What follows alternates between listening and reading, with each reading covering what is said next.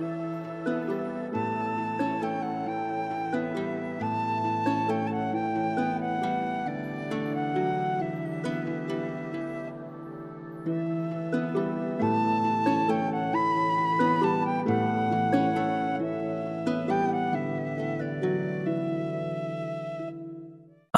wunderschönen guten Morgen, Tag oder Abend, je nachdem, wann ihr diese Episode hört. Willkommen zurück zu Viking Tantra, der Podcast und einer weiteren Podcast-Episode. Mein Name ist Sinan Huema, ich bin euer Showhost, bin Beziehungs- und Intimitätscoach, aber in erster Linie Sexualitätscoach und zertifizierter Tantra-Lehrer meines Zeichens. Und wie ich immer schön sage, ich bin für euch alle da, wenn es um die heiß klebrigen Momente des Lebens geht. Und heute tagt wieder der Podcast-Clan.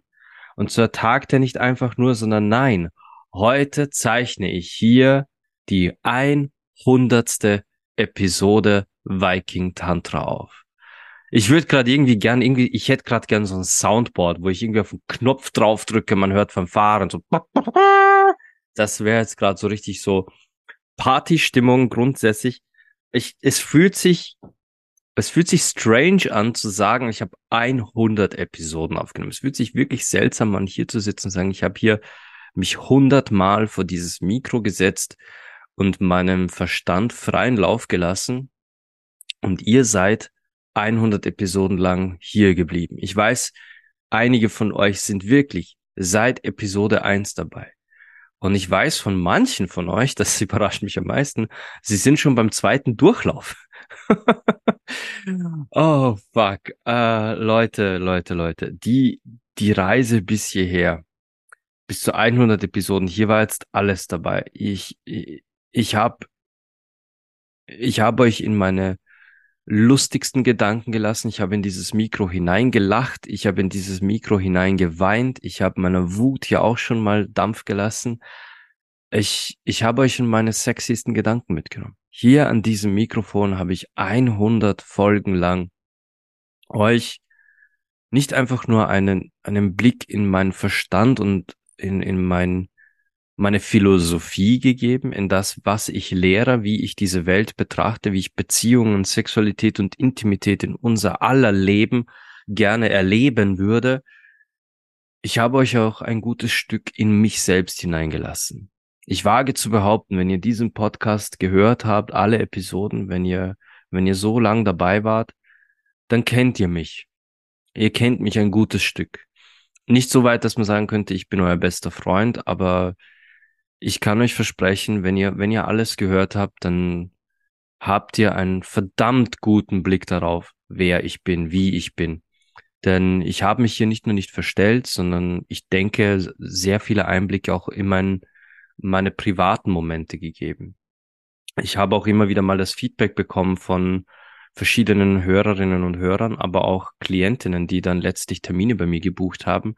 Sie haben das Gefühl, sie kennen mich schon weil sie hören meinen Podcast. Sie haben das Gefühl, sie müssen nicht erst überlegen, mache ich einen Termin oder mache ich keinen Termin.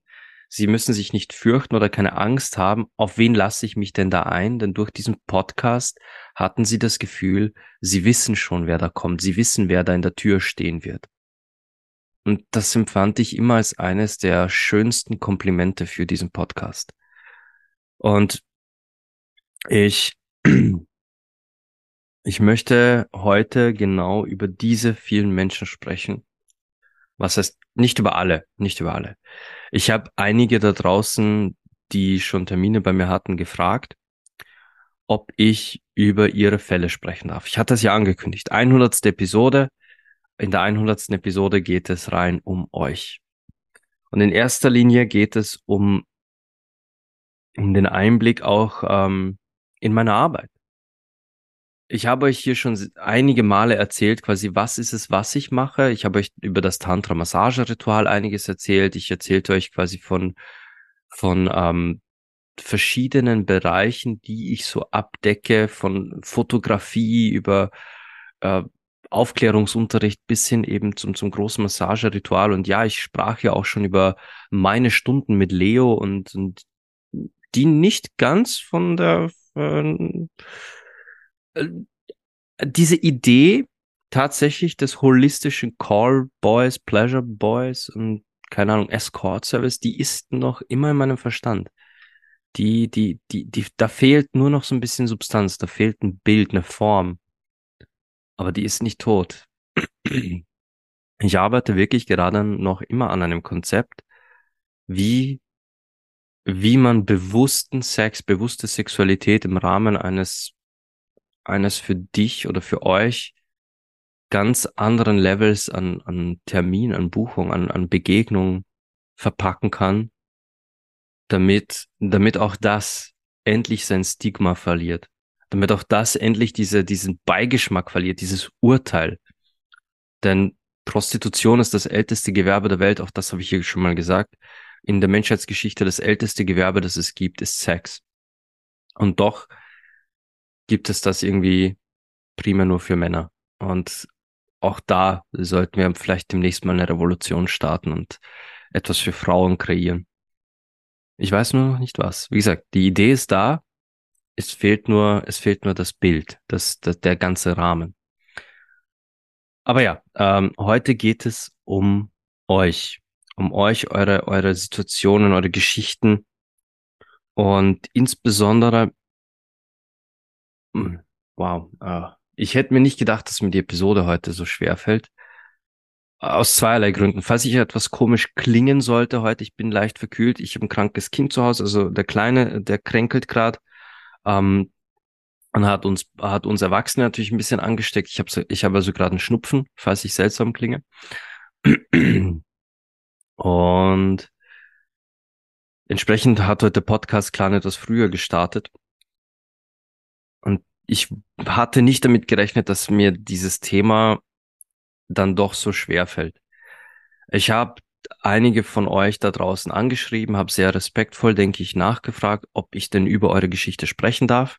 Ich werde nicht alles besprechen, bewusst nicht, weil es Themen gibt, die zwar indirekt mit dem zu tun haben, dass ihr bei mir wart, aber für das Gesamtbild nicht so relevant sind. Die werde ich nur anschneiden und manche von euch haben mich auch gebeten, gewisse Details bewusst wegzulassen. Das werde ich natürlich. Ich respektiere alles, was ihr, äh, was ihr an Wünschen geäußert habt.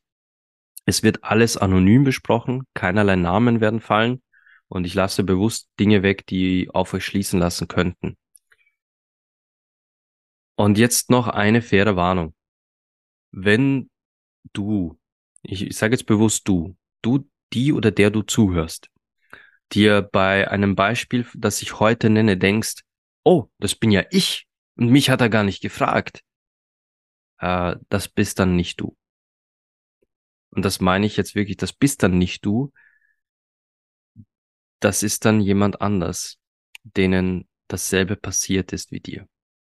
Und das kann ich so sagen, denn mittlerweile nach nun doch einigen Jahren aktiven Arbeitens mit Menschen mit nackten Körpern, mit Sexualität, Ihr seid mit euren Geschichten, die euch widerfahren sind, die ihr hinter euch habt, die ihr überstanden und überlebt habt, nicht allein. So ähm, außergewöhnlich war noch keine Geschichte, wobei das ist nicht richtig, eine. Eine Geschichte war dabei, die war jenseits von, von allem, was ich bisher gehört habe und, und mit denen ich gearbeitet habe. Aber diese Dame, zu der habe ich leider den Kontakt verloren. Wir hatten damals keine Telefonnummern ausgetauscht, sondern nur äh, Telegram-Usernamen. Und dieser User ist mit, also sie hat wahrscheinlich Telegram gelöscht und ich finde sie nicht. Ich weiß ihren Namen nicht mehr. Es war ein Hoteltermin, ich wusste nur ihren Vornamen. Ich finde sie nicht mehr. Ähm, ihre Geschichte hätte ich heute sehr gerne erzählt. Nachdem ich sie aber nicht kontaktieren konnte, muss ich leider, äh, ja, es wird einfach nicht passieren. Ich kann euch aber dann anhand von random Beispielen, die ich so miterlebt habe, komplett zusammenhangslose Beispiele, werde ich euch dann noch sagen, was alles noch da draußen herumschwirrt. Warum aber das als hundertstes Thema? Warum will ich mit euch hier in der hundertsten Episode über genau das sprechen? Aus zwei Gründen. Den ersten habe ich euch schon gesagt, heute soll es um euch gehen. Der zweite ist, Erinnert ihr euch an die Podcast-Episode, wo ich darüber sprach, äh, mein Beruf sei doch der Traum aller Männer? Irgendwann war das, das äh, ist schon ewig aus. Das, da sprach ich darüber, dass sich doch alle Männer wünschen würden, meinen Job zu machen. Und da warnte ich schon, dass man diesen Job hier unterschätzt und sagte das ganz klar, Leute, ja, ich habe tolle Momente, ich habe großartige Momente mit den Menschen, speziell mit den Frauen, die zu mir kommen. Und ich denke, äh, sollte dieses holistische Callboy-Programm starten, wo bewusster Sex auch erlebt werden darf, dann werde ich noch viel mehr traumhafte Momente mit Menschen da draußen teilen dürfen. Aber die wirkliche Arbeit, die ich leiste, da passieren Dinge, da werden Dinge gesagt und genannt, die, hm, wo ich sage, da haben schon viele Menschen da draußen gesagt, ich weiß nicht, wie du das aushältst, ich weiß nicht, wie du das so nehmen kannst und halten kannst, aber Hut ab. Und genau deswegen erzähle ich euch heute die, die einzelnen, ein paar einzelne Fälle, die zu mir kamen. Und wie gesagt, falls ihr euch in diesem Fall wiedererkennt und ich habe euch nicht gefragt, dann seid das nicht ihr, sondern jemanden, ist wirklich genau das gleiche passiert. Und ja, so scheiße das auch klingt, es ist leider die Welt, in der wir leben. Na gut. Ich fange mal etwas sanfter an, etwas nachvollziehbarer und ich, ich will euch, will euch nicht gleich quasi mit der ersten Geschichte überrumpeln. Diese Frau ist über 50. Also durchaus, die hat ein gutes, starkes Leben hinter sich. Sie ist selbstbewusst und eigentlich auch eine sehr charismatische Person gewesen und hat mich gebucht für eine Tantra-Massage. Um dann aber früher oder später doch in so eine Art Aufklärungsunterricht abzudriften. Diese Frau hatte ein bewegtes Sexleben. Sie hat mich nicht gebucht, weil sie irgendein Trauma hat. Sie hat mich gebucht, weil sie für sich selbst sagte, ah, von Tantra habe ich schon mehr gehört und so Tantra-Massagen sind ja eh was Tolles und so tantrische Massagen hatte ich auch schon mal irgendwo äh, im Urlaub und dieses und jenes. Und sie wollte wieder mal eine Tantra-Massage. Hat mich gebucht und stellte dann fest, man, es war ja klar, dass jeder Mensch anders arbeitet in diesem Bereich. Und dann war es so, dass es abdriftete in eine Art Aufklärungsunterricht. Nicht nur quasi, was mache ich hier, denn meine Berührungen lösten eindeutig ein paar mehr Effekte bei ihr aus, ja, sondern auch ähm, ganz simple Dinge wie sie verstand nicht ganz, wo zur Hölle bist du gerade mit deinen Fingern?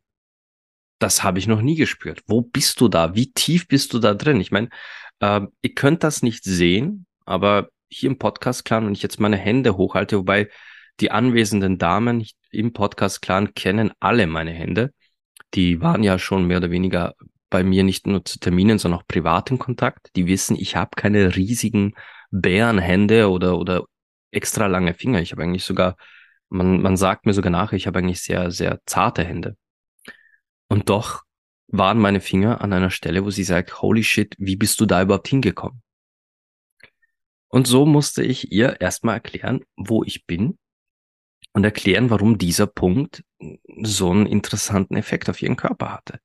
Und dann erwähnte ich, ich bin quasi auf dem, auf der Rückseite eines deiner Klitorisflügel.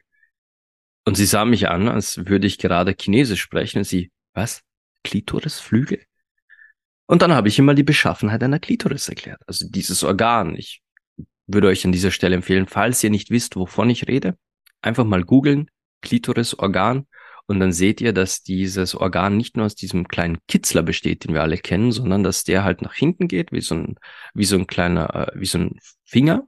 Und dann ist dann eine Knick, dann geht's nach unten, dann hat er so einen Hals und an dem Hals dran hängen dann zwei Flügel links und rechts unter denen sich auch Klitorisbulben befinden. Bulben sind halt Schwellkörper, ja. Und diese Klitorisflügel und diese Bulben, die können halt auch anschwellen und weich werden. All das habe ich ihr erklärt und die saß vor mir. Die saß vor mir komplett entgeistert und, und wusste nicht, wie ihr geschieht. Aus einem ganz simplen Grund. Doch nie zuvor hat ihr das jemand erklärt. Und wenn ich euch jetzt sage, dass diese Situation, dass ich als Mann einer Frau einmal erkläre, wie die Klitoris beschaffen ist, dass das sicher x-mal passiert ist, quer durch alle Altersgruppen, dann übertreibe ich nicht mal. Ich habe keine Ahnung, wie oft ich Frauen erklären habe, also erklärt habe. Also und ich hoffe, dass ihr das jetzt nicht als Mansplaining auffasst, sondern ich mache halt meinen Aufklärungsunterricht. Und wenn ich das, wenn ich über die Klitoris rede, dann rede ich halt über solche Sachen. Und wenn ich dann merke, da sieht mich gerade jemand an und versteht nicht ganz, wovon ich spreche, dann erkläre ich die Form. Und dann stellt sich heraus, teilweise auch immer, äh, manche von euch wissen ja, ich gehe furchtbar gern zum Karaoke. Und beim Karaoke wissen viele, dass ich eben äh, auch Tantra-Lehrer und Sexcoach bin. Und da bin ich schon mit teilweise ganz random Personen ins Gespräch gekommen. Und dann kamen halt auch solche Themen auf. Und dann random Person X mitten in der Bar so, what the fuck? Das habe ich nicht gewusst. Und das sind Frauen, das sind junge Frauen Mitte 20, das sind junge Frauen Mitte 30. Und und die haben keine Ahnung, wie die Klitoris beschaffen ist, weil es ihnen noch nie jemand erklärt hat. Und ja, das ist jetzt nicht unbedingt der, der komplizierteste oder schwerste Teil meiner Arbeit. Nein, nein, aber es ist ein wichtiger Teil. Also Teil meiner Arbeit als Sexcoach und Tantra-Lehrer oder Tantra-Masseur ist wirklich ganz banale Aufklärung von erwachsenen Menschen. Wo man eigentlich sagen würde, ja gut, die sind doch schon erwachsen, die haben schon Sex, die wissen doch, wie es geht und was man. Offensichtlich nicht. Die haben schon jahrelang Sex, ohne zu wissen, wie sie überhaupt untenrum beschaffen sind. Von den Männern ganz zu schweigen. Dass da mal einer weiß, wie die Klitoris tatsächlich beschaffen ist, das ist schon, das ist die Nadel im Heuhaufen. Aber ja, das ist noch einer der, wo ich sage, der sanfteren Fälle. Wir steigern uns ein kleines Stück. Wir steigern uns ein kleines Stück und jetzt kommt der Paradefall. Der Paradefall Nummer eins, wo ich sage, äh, wenn ich mit meinen, mit meinen Kundinnen und Klientinnen ins Gespräch gehe und frage, ja, was ist denn Thema? Was ist denn Thema? Dann bekomme ich als Antwort, ja, ich komme so schwer oder gar nicht zum Orgasmus. Und an dieser Stelle werden sich viele von euch wiederentdecken und sagen, hey, das bin doch ich. Nein, bist du, bist du jetzt in diesem Fall nicht, außer du bist die eine Person, die ich gefragt habe. Und ich erkläre erklär euch das jetzt anhand eines Beispiels. Diese Frau kam eben zu mir und war wirklich verzweifelt. Sie war verzweifelt, weil sie sagte, sie kann gar nicht kommen, sie kann nicht zum Orgasmus kommen. Die, der einzige Weg in ihrem Leben, wie sie überhaupt so Lust empfinden kann, dass sie in die Nähe des Orgasmus und letztlich auch zum Orgasmus kommt, ist ihr heißgeliebter, berühmter, eingetragenes Markenzeichen Womanizer. Ohne ihr Sextoy, ohne ihren Womanizer kommt sie nicht zum Orgasmus. Na gut, das habe ich gesagt. Dann lass uns mal sehen, was da nicht stimmt. Und sie hat mich gewarnt, nein, das wird ganz schwierig und überhaupt und äh, ob es auch okay ist, wenn sie mir dann zwischendurch sagt, wie sie es wirklich braucht, weil das muss sie den Männern immer sagen, sonst geht's ja gar nicht, sonst wird sie nicht mal feucht. Okay, habe ich gesagt. Na, wenn es so ist, dass du mir etwas sagen willst, dann sag es. Wenn es um dein, dein Wohlfühlen geht und wenn es um deine Sexualität geht, dann hast du absolutes Mitspracherecht und dann darfst du mir gerne sagen, hey Sina, ein bisschen weiter links, bisschen rauf, fester, sanfter, was auch immer. Zudem kam es aber nicht.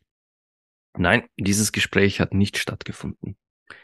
Im Gegenteil, was passierte war, dass ich relativ mh, hm, relativ sicher und zielgenau eigentlich immer die Punkte fand, wo ich hin wollte, da ich ja während meiner Behandlungen, während meiner Arbeit in, in Kommunikation mit dem Körper selbst gehe. Das heißt, ich achte nicht drauf, was, was sagt die Person per se, sondern was sagt mir der Körper. Man merkt, es werden die, werden die Labien, werden die Lippen weicher, schwellen besagte Vaginal, also Klitoralbulben an. Das spürt man ja dann innen am Vaginaleingang, spürt man das, dass die weicher werden, weil da öffnet sich alles, da wird alles so richtig schön feucht. Das, der Grad an Feuchtigkeit ist allerdings von Frau zu Frau unterschiedlich. Man merkt am Puls der Frau und den Puls, den muss man nicht immer am Hals messen. Man spürt ja das Pochen des Herzschlags bis in die, bis in die Pussy rein. Wenn man da wirklich ganz auf die eigenen Fingerspitzen achtet und mal den eigenen Puls ignoriert, man spürt das Bewegen der Vaginalmuskulatur, der Beckenbodenmuskulatur, wenn man wirklich die richtigen Punkte trifft, dann, dann ist es ja so, dass der ganze Körper wirklich zu arbeiten anfängt. Man sieht es in der Atmung, man sieht es in einer Gänsehaut, man sieht es an härter werdenden Brustwarzen und so weiter und so. Also die Signale sind, sind schier endlos. Ich finde, ich, ich sage immer, man muss sich doch blind stellen, um nicht zu sehen, wie der Körper einer Frau mit einem kommuniziert. Äh, jedenfalls war es dann so, dass ich merkte, okay, wir sind auf dem richtigen Kurs, aber es baute sich so eine Art Druck auf. Aber nicht bei mir und auch nicht im Körper der Frau, sondern rein in ihrem Kopf. Man konnte richtig sehen, sie, wohlgemerkt, diese Dame ist äh, Mitte, Ende 20. Da wir reden jetzt von einer neuen Frau. Die erste war eben Ü50, hier mal jetzt Mitte, Ende 20.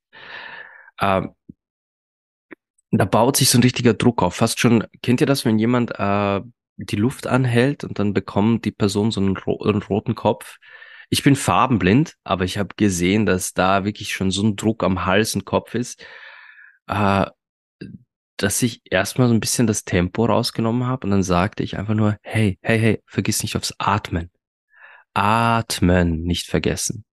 Und an dieser Stelle werden sich auch viele von euch wiedererkennen, dass ich dies zu euch auch gesagt habe. Atmen nicht vergessen. Das sage ich gern. Jedenfalls äh, war es für sie irrsinnig schwer, wieder zurück in den Atem zu kommen, in diese Weichheit sich fallen zu lassen, weil da war dieser Druck. Ich, immerhin passierte da etwas Ungewohntes. Es wurden alle richtigen Knöpfe gedrückt. Es stimmte soweit. Aber es war halt nicht ihr Womanizer und das, da spießte sich was. Und dieses Spießen, das spielte sich mehr oder weniger quasi in dem Hals ab. Denn man konnte sehen, der Druck war im Kopf, der war im Hals, aber der restliche Körper, der war am Arbeiten, der war quasi bei mir, bei dem, was ich tat. Nur Kopf und Hals waren irgendwo anders. Und durch das Atmen, ich sagte dann auch ganz bewusst, atme durch den offenen Mund und lass das Seufzen und Stöhnen zu, das darf ja sein. Erst, erst dann fing halt alles an, noch ein bisschen mehr loszulassen ich wurde noch ein Stück langsamer, noch ein Stück bewusster und sanfter, bis wir halt dann endlich auf einem Kurs waren, der dann schön stückweise auch Richtung Orgasmus führte. Und in diesem einen Fall schafften wir es beim ersten Termin, beim ersten Termin diese Barriere dann letztlich zu durchbrechen. Es dauerte. Es war, da, es gab dann noch sogar noch Pausen und Unterbrechungen, wo sie sich nochmal sammeln musste, weil der Druck einfach schon wieder da war, weil sie schon wieder zu sehr im Kopf war. Aber später, durch dieses Atmen, das bewusste offene Mundatmen, durch das Geräusche zulassen, Stöhnen zulassen, sie erklärte mir dann auch, sie fühlte sich teilweise peinlich berührt. Sie wusste nicht, was, was darf sie, was darf sie nicht. Und sie wollte ja schließlich auch nicht, dass ich irgendwie komisch von ihr denke. Was, der Kopf rotiert in so einem Termin. Du, du liegst da quasi splitternackt mit weit gespreizten Beinen und du hast die Hände eines, eines professionellen Tantrikers quasi nicht nur auf dir, sondern auch in dir. Und dein, dein Kopf rast von A nach B nach Z, ja. Der macht, der macht nicht Stopp. Der geht von A nach B direkt nach Z und dieses, dieses Rasen des Kopfes mussten wir erstmal abschalten. Und mit, mit Geduld schafften wir das an diesem Tag. Und jetzt würden die, die meisten von euch denken, yes, Erfolg, das Ziel erreicht, Orgasmus, alle zufrieden, alle glücklich, alle äh, sinken befriedigt in die Bettlaken und Deckel drauf. Nein, äh, da hat die Arbeit zwar einen Erfolg gefeiert, aber dann ging es erst so richtig los. Dann kamen die Emotionen. Dann war da plötzlich so eine Erleichterung. Da, da ging ein Knoten auf, da ging ein, ein Staudamm ist da geborsten, ein Damm des, mit mir stimmt was nicht. Denn das war in ihrem Kopf tief verankert. Dieses, mit mir ist irgendwas verkehrt, denn ich kann nur mit dem Womanizer kommen. Das war so tief in ihrem Kopf verwurzelt und wie eine Eisentür oder Eisenmauer rund um ihren Verstand herum ließ das nicht zu, dass ihr Körper irgendwie wieder keine Ahnung, Lust empfängt, außer durch diesen, durch diesen Vibrator. Und somit stimmte was nicht mit ihr. Denn alle anderen haben ja auch normale Orgasmen. Alle anderen besorgen sich mit den Fingern und haben Orgasmen. Das, das hat bei ihr auch nicht funktioniert. Alle anderen besorgen sich mit einer Banane. Das hat bei ihr nicht funktioniert. Beim Sex funktioniert nicht. Es funktioniert nur mit dem scheiß Vibrator. Und dann war der Moment da. Kein Womanizer. Kein Vibrator. Nur ich. Und dann kamen so viele Emotionen hoch. So viele Tränen, so viel Erleichterung, so viel was ist das richtige Wort? Scham. Ich glaube, Scham ist das richtige Wort. Denn sie schämte sich. Sie schämte sich dafür, wie sie sich selbst vorher verurteilt hatte. Sie schämte sich dafür, wie, wie sie sich selbst schon als kaputt und krank abgestuft hatte, wie sie sich in eine Schublade gesteckt hatte, quasi mit mir stimmt einfach was nicht. Sie hatte sich selbst bereits verurteilt. Und jetzt in diesem Moment, wo es, wo sie einsah, dass es gar nicht, dass mit ihr gar nichts verkehrt ist, dass es nur Geduld brauchte und etwas mehr Weichheit, etwas mehr Offenheit, etwas mehr Lockerheit in ihrem Kopf. Und wirklich Zeit. Also der Orgasmus kam nicht schnell. Nein, nein. Wir waren durchaus eine ganze Weile am Werken, aber es war immer ruhig, stetig nicht immer auf hoher Frequenz wie so ein Vibrator, nein, nein, in aller Ruhe. Als sie merkte, dass alles, was sie brauchte, einfach nur Geduld war und die richtige Aufmerksamkeit, bewusste Aufmerksamkeit, war ihr klar, dass sie sich selbst verurteilt hatte, obwohl die Lösung so simpel gewesen wäre. Da kam auch Scham hoch. Ganz viele Gefühle kamen dann hoch. Und dann ging meine Arbeit quasi in eine ganz andere Ebene.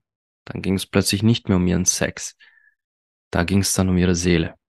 Um das Gefühl, aufgefangen zu werden. Um das Gefühl, jetzt mal alles rauslassen zu dürfen, das da aufgestaut war. Um das Gefühl, dass man jetzt nicht schlechter behandelt oder angesehen wird, weil das gerade hochkommt. Und das zu halten, da sind wir, da sind wir dann beim ersten Mal halten.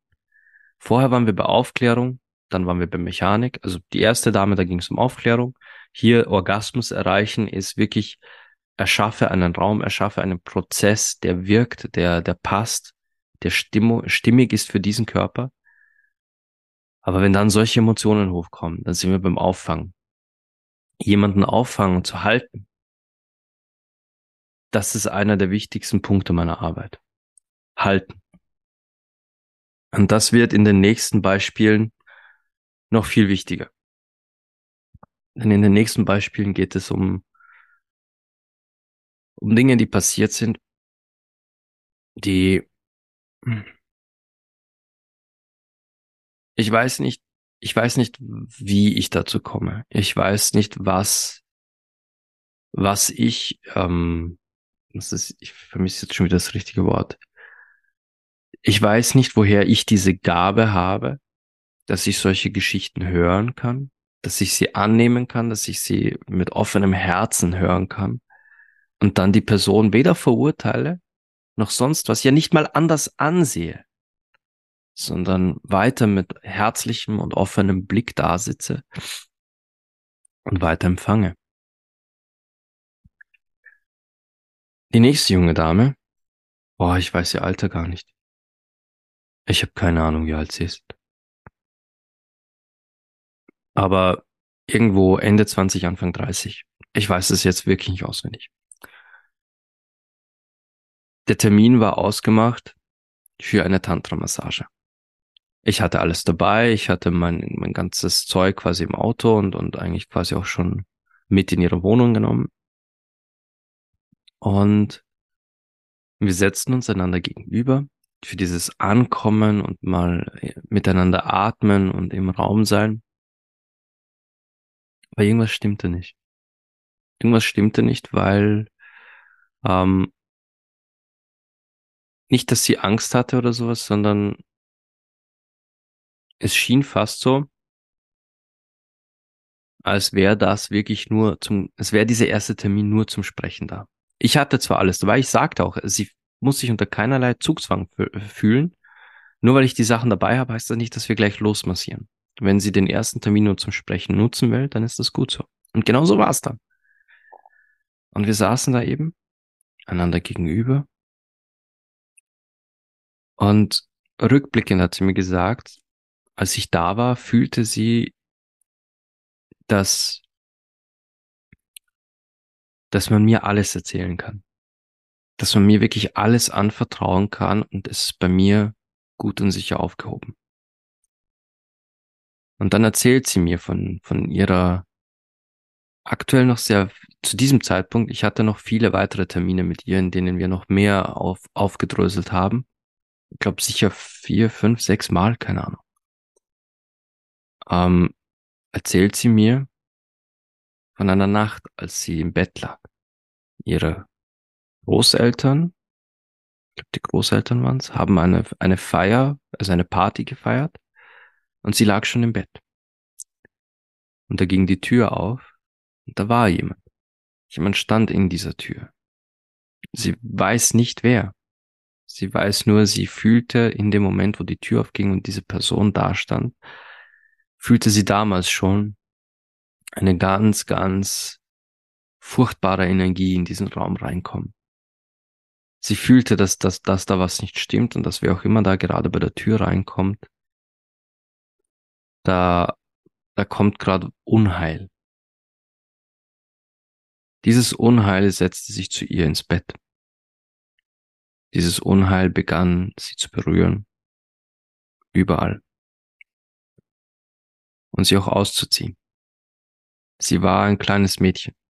Ich weiß, ich kann mich nicht erinnern, wie alt sie war. Aber sie war ein kleines Mädchen.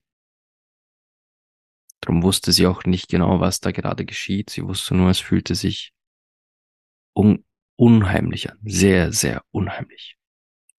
Sie wusste, dass es ein Freund ihrer Großeltern, irgendjemand, den sie gerne hatten, irgendjemand, mit dem sie auch schon Zeit verbracht hatte. Aber dieser jemand saß jetzt da und berührte sie überall. Sie erinnert sich auch, wie dieser jemand versuchte, versuchte, sie zu penetrieren. Aber es funktionierte nicht. Es funktionierte nicht, weil sie war noch zu klein und ihr Körper wehrte sich da bereits gegen etwas, das er nicht wollte.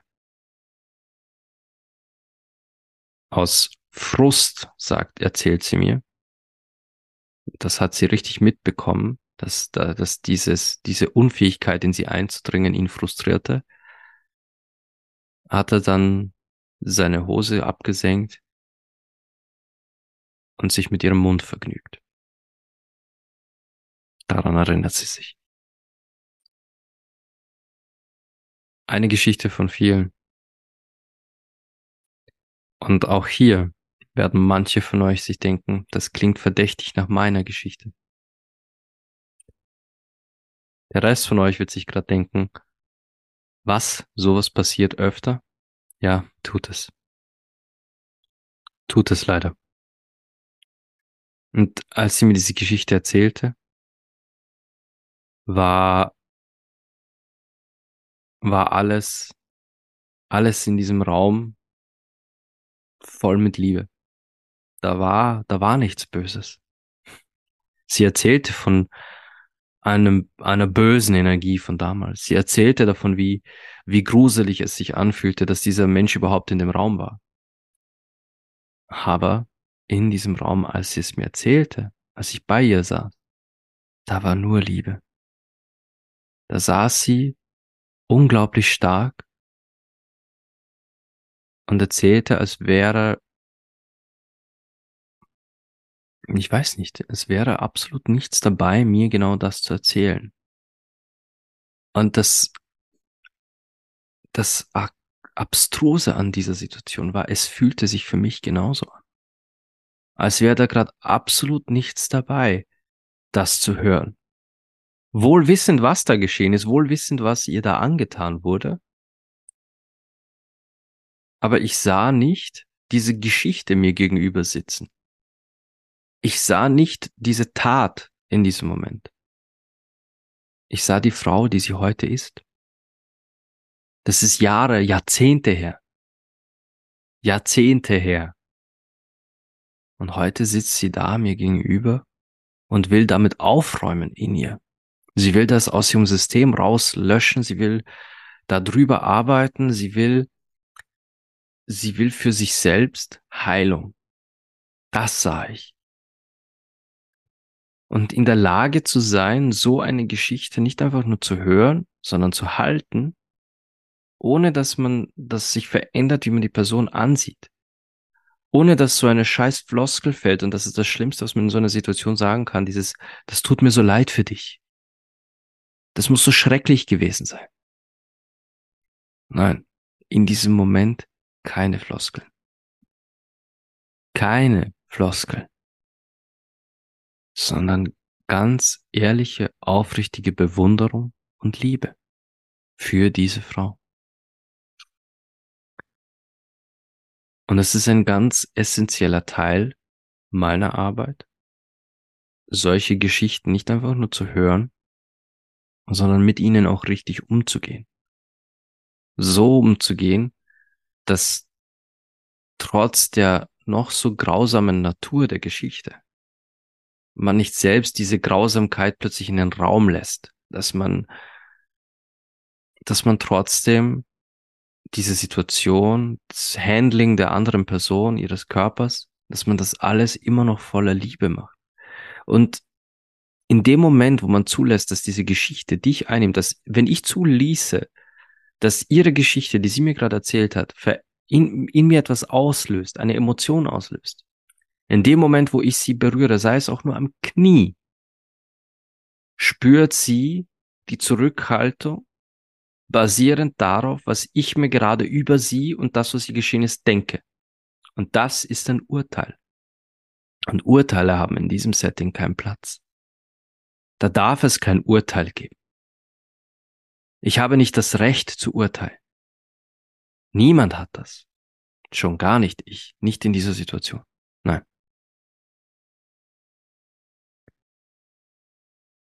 Der Termin endete dann damit, dass sie nackt wie ein kleines Baby zusammengekugelt in meinem Schoß lag. Ich hielt sie da, ich wog sie da vor und zurück.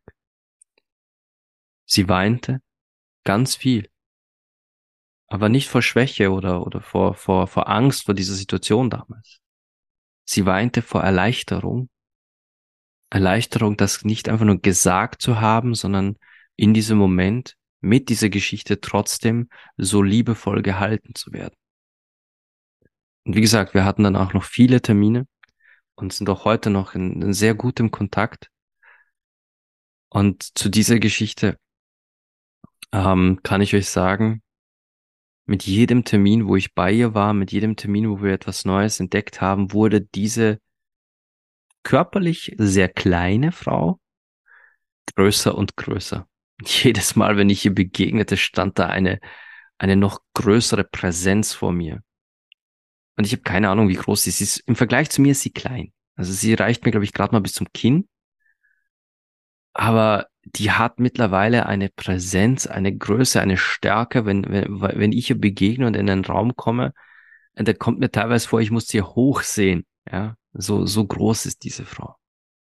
Und das ist alles ihre Energie, die sie mehr und mehr spürt. Sie hat, sie hat dieses Thema in der Zwischenzeit so ausgearbeitet in sich, in ihrer, in dem Frieden, den sie mit ihrer eigenen Sexualität gefunden hat, dass sie genau wie ich auch auf Sexpartys geht. Sie hat auch multiple Partner mittlerweile gehabt und, und glaube ich jetzt gerade wieder, ich weiß es gerade nicht, wie ihr aktueller Beziehungsstatus ist, aber die hat ihre Sexualität so komplett neu erfunden für sich und ist in kreativste Sexsphären versunken und weiß jetzt ganz genau, was sie für sich selbst und ihre Sexualität will und fühlt sich in keiner Weise eingeschränkt oder ausgebremst durch die, durch die Dinge, die in ihrer Vergangenheit passiert sind. Schön. Absolut schön. Und es ist jedes Mal be bemerkenswert und ich finde es auch bewundernswert, wenn ich wieder sehe, was für Fortschritte sie gemacht hat. Der nächste Fall trifft die jüngeren Hörerinnen da draußen. Und das ist jetzt, das ist jetzt ein Fall, der kann drei Personen da draußen ansprechen. Ich weiß nicht, ob die drei jetzt alle noch den Podcast hören, aber das ist eine für mich seltene Geschichte. Also ich habe die dreimal erlebt, aber ich befürchte, dass da noch mehr da draußen ist. Geschichte spielte sich wie folgt ab. Ähm, dieses junge Mädchen wie gesagt, wir reden hier jetzt wirklich von einer jungen Frau Anfang 20. Ähm, als junges Mädchen wurde sie begrapscht. Sie wurde von jemandem begrapscht aus dem näheren Familienkreis, der ihr halt ins Höschen gegriffen hat. Jemand, den sie grundsätzlich gern hatte, in einer Situation, die für sie weder bedrohlich noch gefährlich war, aber es passierte halt, dass ihr dieser doch sehr viel ältere Mann in ihr Höschen griff. Und was passierte war, dass er halt da reingriff und sie nicht ganz genau wusste, was da geschieht. Sie war, in diesem Fall war sie irgendwo um die 10, 11 Jahre alt. Sie wusste nur, das hat so noch niemand gemacht. Das ist alles. Sie kann sich an nur sehr wenig erinnern von diesem Zwischenfall. Daran, dass, dass es eine seltsame Situation war. Sie erinnert sich daran, dass, dass er nervös wirkte. Sie erinnert sich daran, dass ähm, es irgendwie sich auch seltsam anfühlte, weil sie eben auch nicht zuordnen konnte, was sind das jetzt für, für Sachen, die da mit mir passieren. Und sie hat das damals als junges Kind, kann man sagen, auch genauso abgespeichert in ihrem Verstand. Sie hat das so abgehakt und ist halt passiert und aus. Je älter sie jedoch wurde und je mehr sie erfuhr über, über Sexualität und auch über Interaktionen zwischen Menschen, aber natürlich auch über die generelle Gesetzeslage und auch da darüber lernte, dass solche Dinge eigentlich gar nicht passieren dürfen, wurde er halt klar, dass diese Situation damals eigentlich ähm, eine Straftat war. Jetzt hat sie das jahrelang mit sich rumgetragen, in dem Sinne, okay, es ist nicht mehr passiert, es war Fummeln im Höschen und mir geht's gut, alles okay. Aber je älter sie wurde, umso mehr setzte sie sich auch mit sich selbst in ihrer Vergangenheit auseinander, umso mehr arbeitete sie an sich und umso mehr umschloss sie sich auch mit Menschen, die sehr viel weltoffener waren und die, die auch ihr helfen wollten in der Selbstentwicklung. Und was dann passierte, war, irgendwann öffnete sie sich einer Freundin erzählte ihr davon, was ihr damals geschah, denn selbige Freundin erzählte ihr auch von ihren Traumata, die ihr als, als äh, junge Teenagerin passiert sind, wobei Teenager jetzt noch mal ein gutes Stück älter sind. Aber dann eröffnete sie sich dieser Freundin und sagte, ja, ich war noch viel jünger, da ist mir das und das passiert. Und dann war die Lawine am Rollen. Die Freundin war entsetzt, das ist Kinderschänderei, das ist Kindesmisshandlung. Früher oder später war es dann so weit, dass, dass das Gespräch nicht mal mehr so entspannt war über, hey, lass uns gemeinsam austauschen darüber, was, was wir so erlebt haben, sondern war es schon so richtig eine, ähm, eine Hetzjagd, so, du musst doch noch wissen, wer das war und den, das muss man zur Anzeige bringen und so weiter. Was ja grundsätzlich, das lassen wir jetzt mal so stehen, ja. Wenn man tatsächlich weiß, wer das war, wenn diese Person noch irgendwo existiert, dann diesen Menschen zu konfrontieren für seine Taten, ist ja nichts Falsches.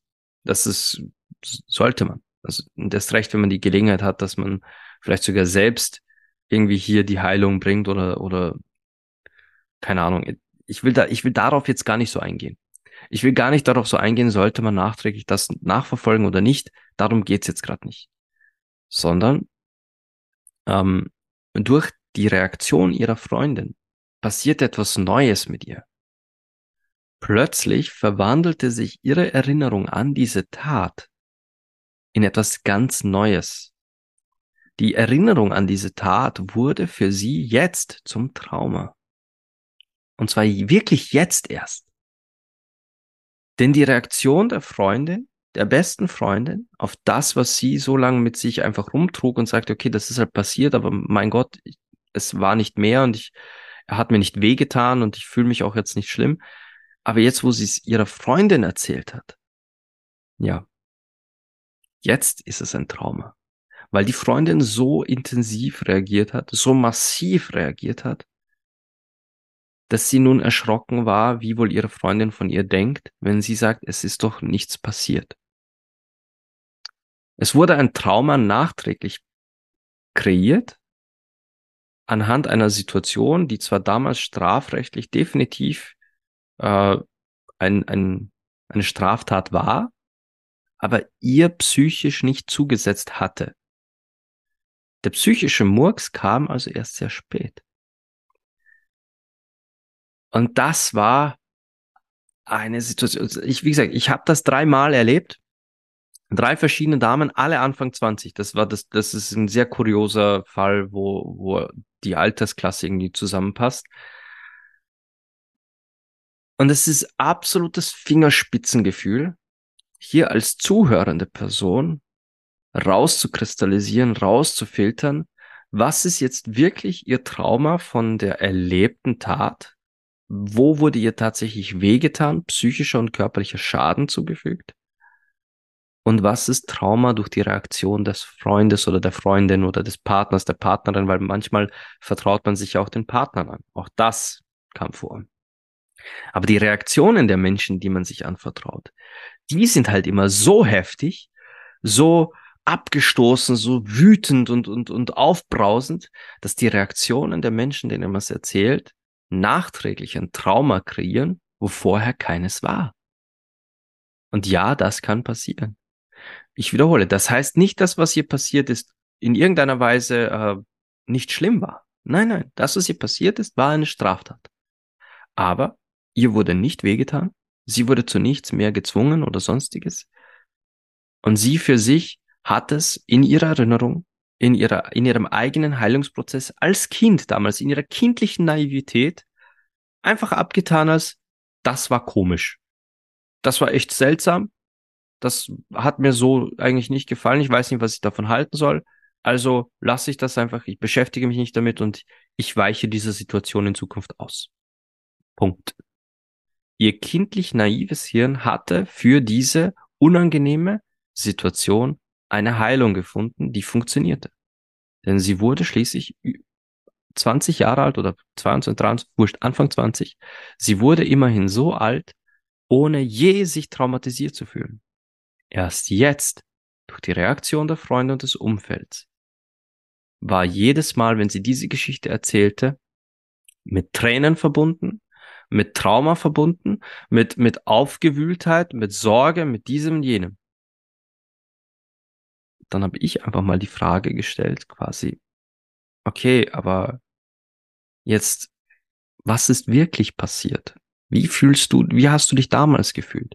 Und das ist, das ist eine Zeitreise, die erfordert so viel Fingerspitzengefühl. Denn der Balanceakt zwischen, das ist eine Straftat gewesen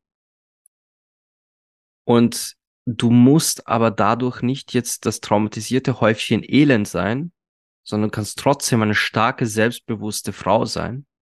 Der Balanceakt da dazwischen, das ist chirurgische Arbeit im Bereich sexuelle Heilung. Da kann so viel Scheiße passieren, wenn ich einen Fehler mache. Wenn ich da in die falsche Energie gehe, die falschen Gedanken, wenn ich da mir, mir in irgendeiner Weise erlaube, meine Emotionen mit in den Raum zu bringen, erschaffe ich vielleicht noch ein extra Trauma zu dem, was ihre Freunde gemacht haben. Das erfordert Fingerspitzengefühl. Aber es ist Teil meiner Arbeit, mich mit solchen Themen zu befassen und da unbefangen und neutral in das Gespräch zu gehen, um für die Person wirklich da zu sein um nicht noch mehr Trauma zu kreieren, wie es die Freunde taten. Denn deren emotionale Reaktion oder besser gesagt Explosion, das trifft es wohl eher, hat erst ein Trauma erschaffen, wo vorher eigentlich Heilung war. Auch wenn es auf kindlich naive Weise geheilt worden ist, aber es war Heilung.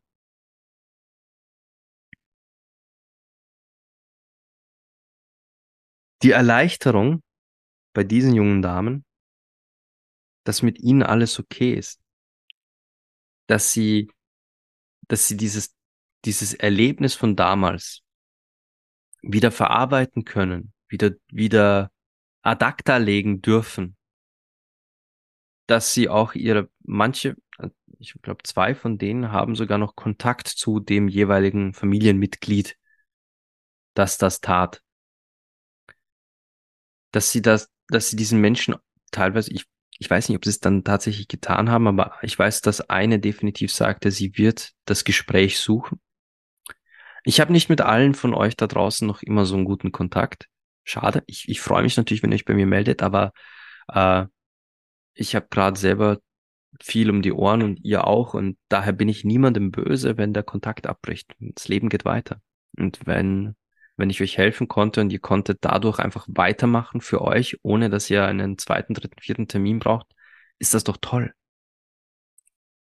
Ähm, ich weiß aber von einer ganz bestimmten, dass es ihr momentan blendend geht. Sie führt eine tolle Beziehung, sie ist, äh, sie hat eine großartige Karriere, sie ist ein, ein strahlender Mensch und sie ist, sie war, sie war für mich ein absolutes Musterbeispiel dafür, wie der Trigger von außen das Trauma äh, ausgelöst hat. Und als ich einfach nur quasi da saß und sagte, hey, überleg mal, was hat dir, was, was war es jetzt wirklich, dass das dich gerade zum Weinen brachte? Das, was damals passiert ist oder die Reaktion?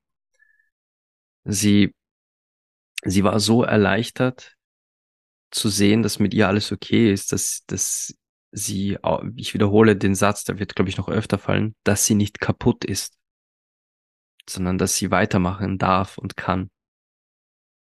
Und ich beobachte ihre Stories mit wirklich einem Lächeln im Gesicht, weil sie ein absolutes Wunder ist. Und wo ich gerade von Wundern spreche, ähm, das finale Beispiel, das ich für euch heute dabei habe. Ich hoffe, sie hört diese Folge. Aber ich denke mal, nachdem ich ja angekündigt habe, dass ich über ihren Fall sprechen möchte, wird sie. Das wahre Wunder meiner, meiner bisherigen Karriere ist, über sie weiß ich so viele mehr Details, da war, das waren so viele Termine. Und jeder einzelne war, war eine Reise für sich. Zumindest aus meiner Perspektive definitiv. Ich will ihr da jetzt nichts in, in äh, keine Worte in den Mund setzen. 31. Sie, oder 32. Nein, sie war 32. 32 Jahre alt, als wir uns auf einer dieser Dating-Plattformen begegneten. Wir hatten ein Match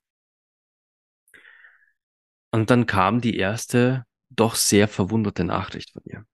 Sie wollte nicht ganz verstehen, was zur Hölle ist ein Tantra-Lehrer und Sexcoach. Und warum sollte irgendein Mensch so irre sein und so etwas beanspruchen? Äh, die ersten Nachrichten von ihr waren sehr ablehnend sehr verwirrt, aber doch neugierig. Und dann erzählte sie mir im Verlauf des Chats, dass äh, sie nicht verstehen kann, wie jemand ein Sexcoach oder so eine Tantra-Massage oder sonst sowas machen kann, weil Sex ist doch was Grauenhaftes und Schlimmes und das tut nur weh und überhaupt. Und dann sah ich schon, bei, also bei mir läuteten schon alle Alarmglocken. Sie willigte aber ein, sich noch am selben Tag mit mir äh, vor einem äh, an einem öffentlichen Ort zu treffen, sich hinzusetzen, mal zu plaudern. Sie wollte diesem Menschen persönlich begegnen, um, um zu spüren, was ist das überhaupt für ein Typ. Und die Öffentlichkeit aus einem ganz bestimmten Grund, und jetzt möchte ich auch schon gleich in den Fall selbst einsteigen. Woher kam diese Ablehnung, woher diese Gedanken? Sie erzählt mir von ihrem ersten Mal. Sie war Teenager, wie wir alle. Oder wie die meisten da draußen. Ich, mein, mein Fall ist nochmal etwas extra. Aber sie war ein Teenager und es war ihr erster Freund. Und er hat sie das nicht einfach nur dazu gedrängt, sie fühlte sich sehr dazu gedrängt, Sex zu haben mit ihm, sondern er drängte sie so weit, dass er einfach mal machte. Sie war noch nicht bereit und sie wollte es eigentlich auch noch gar nicht, aber er machte weiter. Er ist in sie eingedrungen und sie hatte furchtbare Schmerzen, erzählt sie mir. Sie erinnert sich heute noch daran, die Schmerzen waren grausam. Sie hat geweint, bitter geweint. Und ich zitiere sie, aber er hat mich einfach weiter gefickt. Hm? Sie hat weiter geweint, er hat weiter gefickt. Beim zweiten Mal dachte sie, wird es ja vielleicht angenehmer sein. Nein, war es nicht. Es hat wieder wehgetan. Es hat furchtbar wehgetan. Sie hat wieder bitterlich geweint. Er hat wieder weitergefickt. Irgendwann war diese Beziehung aus und es war ein neuer Freund da. Die Hoffnung war da, da wird es vielleicht anders sein, denn es erzählen doch alle, wie toll und schön Sex nicht ist. Es hat wieder wehgetan. Unbeschreiblich wehgetan. Der Körper assoziiert mittlerweile Sex mit Schmerz und Macht zu. Sie hat wieder bitterlich geweint und auch dieser hat einfach weitergefickt. Diese 32-jährige Frau erzählt mir ihre Reise, ihren Weg ins Erwachsenenleben und berichtet von Schmerz, Schmerz und nochmal Schmerz. Sie hat keine einzige Geschichte oder Erinnerung an ein schönes Gefühl verbunden mit ihrem Körper. Sie wurde einmal vergewaltigt als Erwachsene und eine beinahe Vergewaltigung konnte sie gerade noch so abwehren. Wieder Schmerz und Gewalt. Ihr Körper hat mittlerweile Vaginismus entwickelt, der höchsten Stufe. Sie kann nicht mal ein OB einführen. Keine Chance. Ihr Körper, ihre Pussy macht einfach zu und hat automatisch Schmerzen. Sie kann sich nicht selbst befriedigen, denn da unten irgendwo hingreifen, auch nur in die Nähe ihrer, ihrer, ihrer Pussy, sorgt für Krämpfe, Schmerzen finden, ihr dreht sich der Magen. Dieser Zustand hat zu extremen psychischen Problemen geführt, absoluten Zweifel an sich selbst, an ihrem Leben, an ihrer Existenz, an der Freude überhaupt am Leben zu sein. Sie war, als ich sie kennenlernte, in therapeutischer Behandlung und auf Psychopharmaka. Verordnet von ihrer Therapeutin. Du hast einen Therapeut, weiß ich nicht mehr. Sie litt an, an Depressionen, an, eben an Vaginismus, an einem absolut toten Körpergefühl. Sie hatte keinerlei Bezug zu ihrem Körper, vor allem keinen positiven Bezug zu ihrem Körper, geschweige denn zu ihrer Sexualität. Und sie sie war teilweise so weit, dass sie, und ich kenne selbst diese Gedanken aus meinem Leben, bei ganz langen Autofahrten, wenn man sich kurz denkt, ich müsste nur einmal kurz das Lenkrad verreißen, dann wäre es aus. Ich habe euch ja hier schon mal mitgenommen in meine dunkelsten Zeiten, in meine dunkelsten Gedanken. Ja, ich kenne das. Man fährt irgendwo nachts über die Feldstraßen man denkt sich, da rechts geht's den Berg runter. Ich müsste nur einmal das Lenkrad verreißen. Es ist weit und breit niemand da. Niemand könnte mich finden, es wäre einfach aus. Und doch saß sie jetzt da und unterhielt sich mit einem Sexcoach und Tantra-Masseur darüber, was er macht. Und ich merkte, sie war neugierig. Sie war neugierig und dachte sich wohl, keine Ahnung, vermutlich dachte sie sich, was was, was soll schon passieren? Soll es noch schlimmer werden? Sie war schon am Boden. Also gab sie mir eine Chance unter Tantra-Massage. Eine Frau, die nicht mal ein OB einführen kann, wollte von einem Tantra-Masseur das komplette Ritual inklusive Intimmassage außen und innen. Als es soweit war, und wir uns zum ersten Termin bei ihr trafen, baute ich meine Sachen auf. Und es war so weit, dass sie halt nackt vor mir stand und ich nackt vor ihr. Und plötzlich stand sie nicht mehr, sondern kauerte fast. Sie, ihr ganzer Körper wurde stocksteif, jeder Muskel war, es war sichtbar, wie sich jeder Muskel an ihr verkrampfte. Sie drehte sich so seitlich weg von mir und ging in so eine Art Schutzhaltung, fast wie, fast wie so eine Kampfposition mit den geballten Fäusten unterm Kinn. Und ich sagte zu ihr, was ist denn los? Und sie starrte wie eingefroren auf meinen, auf meinen Schwanz, auf meinen Penis. Sie starrte dahin. Und dann sagte sie, das Ding da unten, das tut weh. Zu dem Zeitpunkt konnte sie Begriffe wie Schwanz oder Pussy gar nicht sagen. Sie konnte das, diese Dinge nicht benennen. Die Themen rund um Geschlechtsteile, rund um Pussys und Schwänze, diese Themen haben sie so traumatisiert im Verlauf ihres Lebens, dass sie sie nicht mal beim Namen nennen konnte. Das Ding da unten tut weh. Sie konnte auch nicht sagen, meine Pussy tut weh. Sie konnte auch nicht sagen, ich kriege in meine Pussy kein OB rein, sondern ich krieg da unten nichts rein, sagte sie immer. Sie konnte diese Dinge nicht benennen. Das ging nicht. Dem, dem einen Namen geben, war, da, da spießte sich alles in ihr. Und ihr merkt schon, das ist ein, da, da, dieser Frau wurde alles angetan, was man ihr nur antun konnte, damit sie keinerlei Bezug mehr zum eigenen Körper und zur eigenen Sexualität hat. Und doch fasste sie dann den Mut und auch das Vertrauen in mich, legte sich hin. Es war einer der behutsamsten und langsamsten Massagen meiner bisherigen Karriere. Und ich muss gerade schmunzeln, trotz dieser, dieser doch heftigen Geschichte. Wenn, wenn ihr, ah, wie gern hätte ich eine Kamera in meinem Hirn eingepflanzt, um solche Sachen.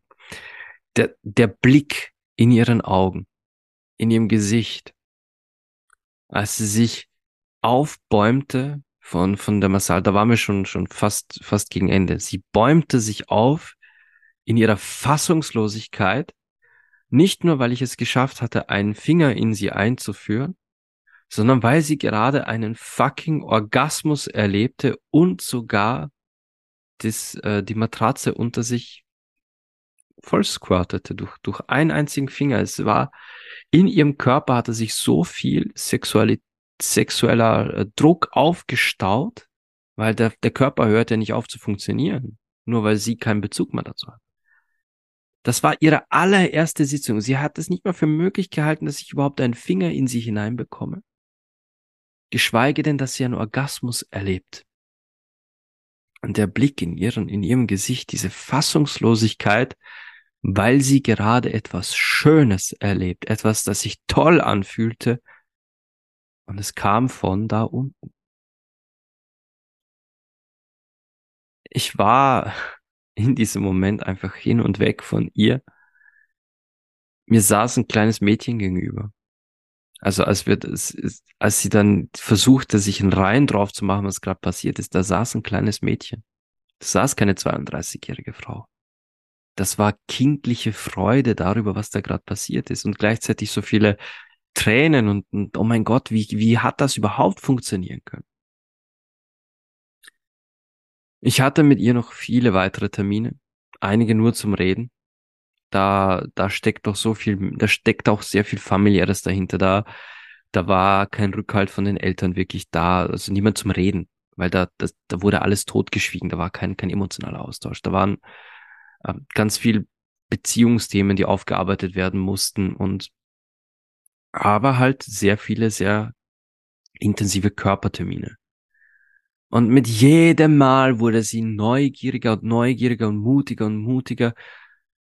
Und sie entwickelte sich nicht einfach nur aus diesem Vaginismus heraus, aus diesem, aus dieser Ablehnung. Nein, plötzlich bekam ich Nachrichten von ihr, wo sie mir schrieb, oh mein Gott, was hast du noch mit mir gemacht? Ich sitz im Büro und meine Pussy pocht, weil der neue Kollege so gut aussieht.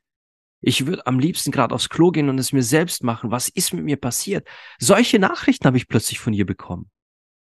Und von, ich kann meinen Körper nicht mal angreifen, ich kann mir nicht mal ein OB einführen, zu der neue Kollege macht mich so scharf, dass ich auf meiner feuchten, pochenden Pussy hier in der Arbeit sitze. Was für ein Sprung. Ich habe dann noch für sie alleine ein, ein ein Ritual kreiert, ein, ein, ein Ding kreiert, keine Ahnung, ein, ich, ich kann es jetzt nur Ritual nennen, ich, ein, eine Praxis, eine, hm. Ich weiß nicht, ich nenne es Ritual. Ich habe für sie ein Ritual kreiert, um auch ihre Angst vor dem Penis zu nehmen, also ihre Angst vor Schwänzen zu, zu kurieren. Da haben wir, da habe ich eigens für sie etwas entwickelt gehabt, wo ich gesagt habe, okay, wir nehmen dir jetzt die Angst davor und wir arbeiten jetzt mal daran. Wir haben gemeinsam so viel an ihr und mit ihr entdeckt, dass die Frau, die ich damals in der Öffentlichkeit, die da neben mir saß und mir ihre Geschichte erzählte, die gibt's nicht mehr. Die ist ein, die ist ein Punkt in der Vergangenheit. Was ich von ihr weiß, ich, ich hoffe, du, falls du diese Episode hörst, ich hoffe, du korrigierst mich, falls ich jetzt Blödsinn erzähle. Keine Psychopharmaka mehr, keine Therapie mehr oder wenn dann nur fallweise, wenn sie, wenn, wenn sie mal wieder Beruf und Leben überfordern. Aber ich glaube, sie ist aus der Therapie draußen. Keine Tabletten mehr, keine Therapie. Sie hat zwei Beziehungen hinter sich, die sie aber bewusst beendet hat, weil sie ihr nicht gut taten. Unter anderem einen Fuckbuddy, der, der wirklich nur für Sex da war und den sie auch in den Wind geschossen hat, weil er nicht getan hat, was sie von ihm wollte. Das heißt, sie hat nicht einfach nur Neues über sich gelernt, sie hat auch gelernt, dafür einzustehen. Und jetzt aktuell führt sie eine wundervolle, gesunde Beziehung zu einem Mann, der sie zu schätzen weiß, der sie gut behandelt und mit dem sie auch ein schönes Sexleben führt. Und sie ist, wenn man so will, mein Meisterwerk. Und ich weiß, das klingt jetzt blöd, mein Meisterwerk, aber ich bin so unbeschreiblich stolz auf sie, was sie geleistet hat, was sie überwunden hat, welche Blockaden sie angegangen ist, wie viel Mut sie aufgebracht hat, um sich ihren Themen, Dämonen, ihrer Vergangenheit, ihr, ihrem eigenen Körper wieder zu stellen und zu sagen, ich gehe noch einen Schritt weiter und ich gehe noch einen Schritt weiter. Ich bin so in meine Grundfesten zutiefst beeindruckt von dieser Frau, was für einen Weg sie hinter sich hat, wie sie sich verändert hat zu sich selbst zurück. Von diesem Häufchen Elend, das da leidend und disconnected von ihr selbst war, zu dieser einfach vollen Person, die sie heute ist. Sie strahlt, sie ist happy, sie, sie geht ganz anders auf, auf, auf Menschen zu, sie grüßt komplett anders. Und ich könnte nicht glücklicher sein, ihr, begeg ihr diesen Match gehabt zu haben mit ihr. Ihr, ihr, zu ihr begegnet zu sein, ihre Geschichte gehört zu haben, so grausam diese Geschichte auch eigentlich war. Aber jetzt bin auch ich Teil ihrer Geschichte. Denn ich durfte sie begleiten, sie halten, sie stützen dabei, diese Vergangenheit ähm, abzulegen. Nicht zu vergessen. Nein, nein, sie hat nicht vergessen, was sie hinter sich hat. Aber sie lässt ihre Vergangenheit nicht mehr bestimmen, wie sie heute Sex hat. Und darauf, darauf kann sie echt fucking stolz sein.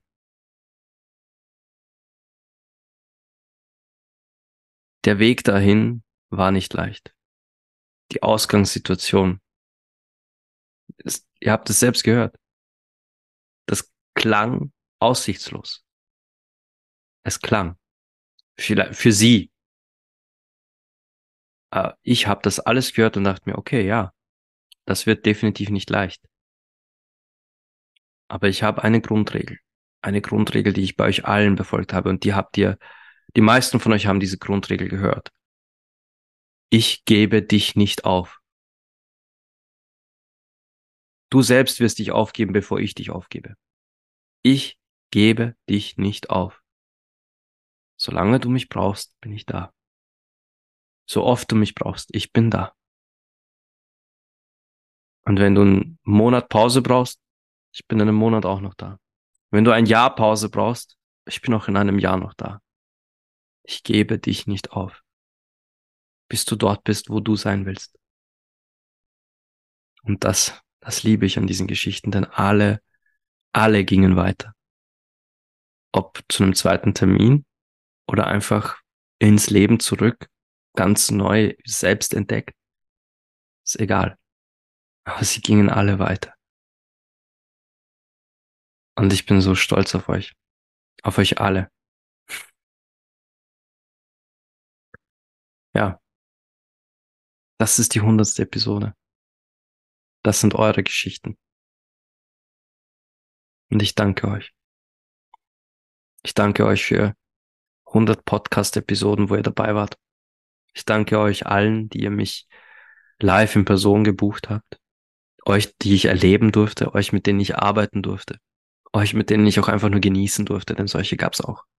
Die habe ich aber heute bewusst weggelassen, denn so schön die Genussgeschichten auch sind, heute ging es um den Ernst meiner Arbeit. Und das, das ist wichtig. Es ist mega wichtig, dass das gehört wird. Ich danke euch allen dafür, dass ich gerade etwas tun darf, das meine ganze Seele bewegt. Und ich hoffe in Zukunft hier bei Viking Tantra das noch intensiver machen zu dürfen, zu können und auch diesen Podcast auszubauen, für euch mehr da zu sein. Aber da sind wir tatsächlich, das heißt, passt jetzt richtig gut. Da sind wir beim Thema, wo ich mich, bevor ich die Episode beende, an euch alle wenden möchte. Ähm, manche von euch wissen, ich habe meinen, meinen regulären Angestelltenjob vor einiger Zeit verloren. Und ich bin jetzt quasi offiziell nur noch selbstständig als Hochzeitsredner und eben hier als Sexcoach und Tantra-Lehrer. Habe ich erwähnt. Deswegen überlege ich ja mit neuen, äh, neuen Produkten, neuen Paketen, neuen Themen. Und so ist ja auch der Podcast-Clan entstanden. Und ich habe jetzt eine, eine Bitte an euch. Äh, ein, ein Herzenswunsch, ein Seelenwunsch. Ich will Viking Tantra am Leben halten. Ich will, dass Viking Tantra das Ding wird, mit dem ich wirklich leben kann. Aktuell kann ich es aber nicht.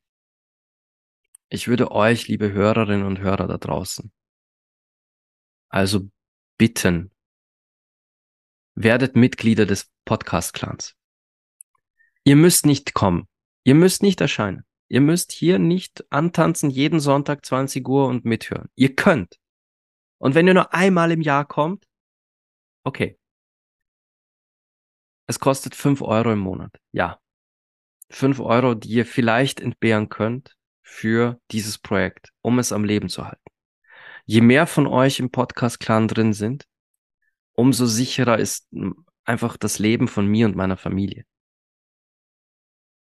Wenn ihr diesen Podcast schon 100 Episoden verfolgt und ihr sagt, da war schon immer wieder mal etwas Tolles dabei, etwas Lehrreiches und ihr wollt, dass hier noch hunderte weitere Episoden kommen. Und ich habe auch schon ein paar Leute angeschrieben, wieder für, für so Interviewgäste und da sind ein paar spannende Menschen dabei, die ich echt gern hier haben möchte. Aber wenn ihr sagt, ihr wollt dieses Projekt unterstützen, dass dieser Podcast weiterlaufen kann, dann bitte kommt in den Podcast klar. Auch wenn ihr dann nicht wie gesagt, auch wenn ihr nicht hier seid im Zoom-Call, aber diese fünf Euro im Monat, je mehr von euch da drin sind, umso leichter ist es für mich, hier zu sein, hier zu sitzen, das zu machen. Denn aktuell muss ich mir echt Sorgen machen, wie ich über die Runden komme mit meinen Jobs, um überhaupt meine Familie am Leben zu halten. Ich weiß, das klingt jetzt wie so ein, so, so ein Battle-Aufruf, aber in Wahrheit ist es ein dies, dieser Podcast würde ohne euch nicht existieren. Ja. Und ich habe ihn bis jetzt immer kostenlos gemacht, weil ich auch immer nebenbei ein Einkommen hatte. Wenn ihr jetzt aber sagt, dieser Podcast hilft euch, tut euch gut oder was auch immer und ins oder ihr hofft einfach nur, dass er andere Menschen inspiriert. Geht auf www.vikingtantra.com. Werdet Mitglieder im Podcast klar. Nicht nur habt ihr dann immer die Möglichkeit, hier dabei zu sein, egal wie oft, sondern mit diesen fünf Euro im Monat. Das ist, also bei uns in Österreich ist das ein Döner. Das ist ein Döner. Ein Döner im Monat. Aber je mehr von euch da dabei sind, umso weniger muss ich mir Sorgen machen darum, wo kommt nächstes Monat unser Geld her und kann mich hier viel entspannter auf Themen vorbereiten, mich hier hinsetzen für euch, äh, Gäste organisieren. Und ich habe nicht vor, hier aufzuhören. Vor allem kann ich dann tatsächlich auch mal wieder ein bisschen mehr investieren in, in neue Projekte. Ich kann sagen, okay, dieses Thema mit, mit dem äh, holistischen Callboy oder, oder vielleicht auch mal ein Seminar. Wenn, wenn hier was reinfließt, wo ich sage, da ist konstant was da, dann kann ich vielleicht sogar mal ein, ein, ein, einen Saal mieten und sagen, okay, wir machen was vor Ort live. Wir, wir mieten einen Saal mit, keine Ahnung, 100, 200 Stühlen und dann gibt's mal einen Live-Abend irgendwo und dann, dann gehen wir wirklich tief rein. Ich wünsche mir oder ich, ich hoffe, ich hoffe auf eure Unterstützung. Und wie gesagt, fühlt euch nicht irgendwie verpflichtet, dann hier zu sein. Der Podcast-Clan ist eine Möglichkeit, wie ihr jeden Monat dieses Projekt am Leben halten könnt und unterstützen könnt. Mit nur fünf Euro jedes Monat. Die, die schon drin sind, an euch jetzt schon danke. Es, es, es bedeutet mir die Welt, dass ihr schon da seid. Es bedeutet mir noch so viel mehr, dass ihr, ihr wolltet schon buchen, da hat es noch nicht mal funktioniert. Allein dafür schon danke. An euch andere da draußen in Deutschland, Österreich, Schweiz, Slowakei weiß ich auch, dass jemand sitzt. Hallo übrigens. Ähm, egal wo ihr auf dieser Welt seid, wenn ihr dieses Projekt unterstützen möchtet und sagt, da ist jemand, der tut Gutes, dann helft mir Gutes tun. Bitte. Ja, das war die hundertste Folge Viking Tantra, der Podcast. Kann es immer noch nicht ganz glauben. Sollte euch dieser Podcast gefallen, bewertet mich auf iTunes oder Podcast Addict, Google Music, Amazon, Audible, keine Ahnung, wo ihr diesen Podcast hört. Gebt mir ruhig fünf Sterne, ich freue mich, dann werde ich mehr gesehen. Empfehlt mich weiter an die Menschen, die diese Botschaften hier hören sollten. Und ich danke euch wirklich einfach dafür, dass ich das hier machen darf. Denn eure, eure E-Mails, eure Feedbacks, ihr seid wundervoll. Das macht das ganze Projekt einfach so viel lebendiger. Na gut, das war's. Und bis zum nächsten Mal wünsche ich euch wie immer Liebe, Leidenschaft und Sex.